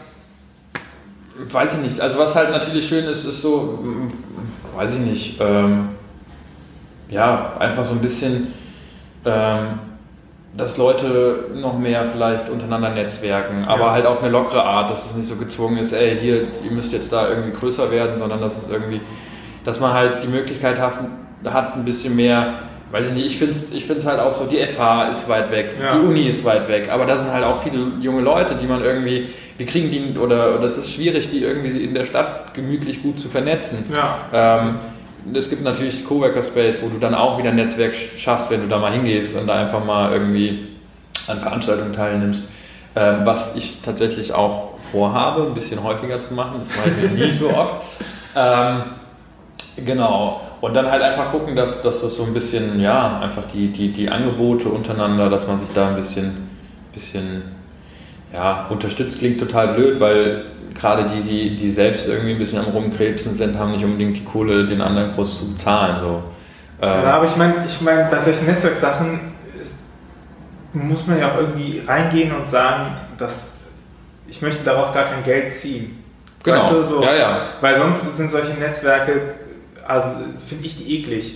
So, wenn ich da reingehe und sage so, ich mache das jetzt und dann rechne ich mir meine Zeit hoch und so und bringt mir das was, dann Nö, genau. Aber das, glaube ich, hätte sich bei mir auch noch nicht so Nee, wirklich das- rentiert. Also, Ja. das ist einfach, ich finde es halt einfach nett, auch dann mit den Leuten zu quatschen abends. Und äh, dann einfach. Natürlich sind auch die, die, die Vorträge, der eine ist ein bisschen interessanter, der andere nicht. Also, deinen fand ich Ja. jetzt eher nicht so interessant. was? Nein. Schwein. Ähm, So, damit beenden wir die Aufnahme. Damit, genau, jetzt Schluss raus. Ja. Nein, ähm, war, war locker und, und, und, und cool. Hat auch Ja, Spaß ja, gemacht, auch die Atmosphäre. Jetzt muss ich das wieder Richtig wieder raus. auftreffen. Genau. Ähm, Das Wasser kostet übrigens einen Euro, was du getrunken hast. äh, ja, ich merke schon. ähm, nee, also das ein oder andere Thema ist interessant, Klar, klar, ja. aber trotzdem finde ich es irgendwie und ähm, ich finde es irgendwie wichtig, da auch irgendwie dabei zu sein. Ja. So. Und auch gegenüber den Leuten, die sich halt die Mühe machen, zu sagen, okay, ey, ich komme zu euch und dafür zahlen wir kein Geld Ja. und sagen, wir machen dann einen Vortrag, ähm, ist es halt blöd, wenn, wenn da nur vier Leute sitzen. Finde ich halt auch blöd. Würde Ja. mich halt selber auch ein bisschen frustrieren, wenn ich da der Vorträger wäre. Ähm, genau. Und ja, einfach das finde ich, finde ich nett. Dadurch lernt man halt auch Leute kennen. Leute lernen dich kennen. Ja. Und, und du bist dann nicht mehr einfach diese stille Person, die mit in der Stadt lebt. Und, und genau. Ich meine, man hört ja auch ein bisschen, wie andere Leute ihr Business halt aufziehen und so, ne? Also was die. Genau. Und auch welche Erfahrungen die sammeln. Oder zum Beispiel wären wir jetzt hier gar nicht zusammengekommen, wenn, wenn, Wenn wir nicht im Netzwerk haben. wenn wir nicht im Netzwerk wären. Also Leute geht Netzwerken. So. Ja. Egal auf welcher Ebene. Gibt meistens auch was zu trinken. Ja. Ja, bei den kreativen Trier warmes Bier, das ist die Spezialität. Naja, ja. Und Weißwein. Und Weißwein. Ja. Gekühlten Weißwein. Aber Bier in Zimmertemperatur hat mehr Geschmack als so ein ganz kaltes Bier. Das Nur mal so am Rande. Da kommen deine belgischen Wurzeln raus. das Vielleicht. muss man. Kalt trinken. Oh. Also. Sorry. Also. Wie, wie möchtest du, also möchtest du dieses Gespräch im Streit beenden? Nein. Also, Okay, mehr kaltes Bier bei Netzwerken. Mehr kaltes Bier, weniger alt. Ähm, äh, Victor, Dankeschön für das schöne Gespräch. Ja, vielen Dank auch für die Einladung. Das Gerne. war eine interessante Erfahrung. Und wenn man doch mal irgendwie die ersten paar Minuten rumgebracht hat, dann kann man, ne? kann man auch sagen, es ist einfach eine Unterhaltung. Ja. Und das ist ja irgendwie auch eine spannende Sache. Wir sind jetzt nicht ganz fremd. Wir haben Ja. uns schon mal gesehen Ja. und wir wissen auch, wie wir heißen. Ja. Aber so wahnsinnig viel unterhalten haben wir uns jetzt auch noch nicht. Ja, ich versuche das auch zu vermeiden, den Leuten, mit denen ich noch Podcast aufnehme, dass ich, dass ich viel über deren Business nachfrage. Ja, ist ja auch cool. Also, ja. ich meine, der, der eigentliche Grund dieses Podcasts ist, dass ich wissen will, wie andere arbeiten. ja, genau. Also eigentlich schreibst du die gleichen Eigentlich schreibe ich Workflow, Workflow finde ich so gut. Ja. Tagesaufgabe finde ich mega. Ich mache das zum Beispiel auch mit diesen Highlights sitzen. Ja. Das haben wir schon verabschiedet, egal. Mit diesen Highlights setzen, das ist auch was, was ich mir Anfang des Jahres ähm, nochmal gesetzt habe. Ich habe das ein Buch, das nennt sich Make Time, heißt es. Mhm. Äh, fand ich ziemlich gut. Und äh, die hat nämlich auch das mit diesen äh, Tagesaufgaben, Highlights nennen die das dann. So, das Ja. finde ich, äh, das finde ich eine sehr, sehr gute Variante. Und ich, ich löse das mit Bullet Journals. Heißt, Okay. halt Das- Bullet Journal ist so ein, zeige ich dir gleich mal, ist so ein Notizbuch Ja, im Prinzip leere Seiten und du schreibst halt alles selber rein. Dadurch ist es halt ultra flexibel. ja. So, und das benutze ich dann wirklich als To-Do-Planer. Ja. Also bei mir ist es tatsächlich Trello. Trello, auch, ja. auch auf einer ähnlichen Basis, Ja. ähm, wo du Klar. halt einfach, ja, du hast so Spalten, du kannst äh, aktuell äh, in Arbeit und Ja. erledigt. Also du hast halt dieses, ich schieb mal hin und her. Ja. Kanban-Boards, ja genau, die, die sind bei mir nie so erfolgreich gewesen irgendwie. Ja. Dann Also ich Props gehen raus an meinen Meistertask Premium Account. Ich, ich könnte ich es auch mehr nutzen. Also ey, Ja. wahnsinnig viel in meinem Kopf einfach drin. Und Ja. aktuell komme ich damit noch zurecht. Ich glaube, irgendwann, wenn es halt einfach mal in einen Bereich kommt, wo es so viel Ja. ist, dann ist Aufschreiben wahnsinnig wichtig. Wir treffen uns dann nochmal zum äh, großen äh, Produktivitätstool Ja, Podcast. Genau. In diesem Sinne, ja. Einen schönen Tag noch. ja danke. Vielen Dank für die Einladung Bis dann. und bis dann. Ciao, ciao. Ciao.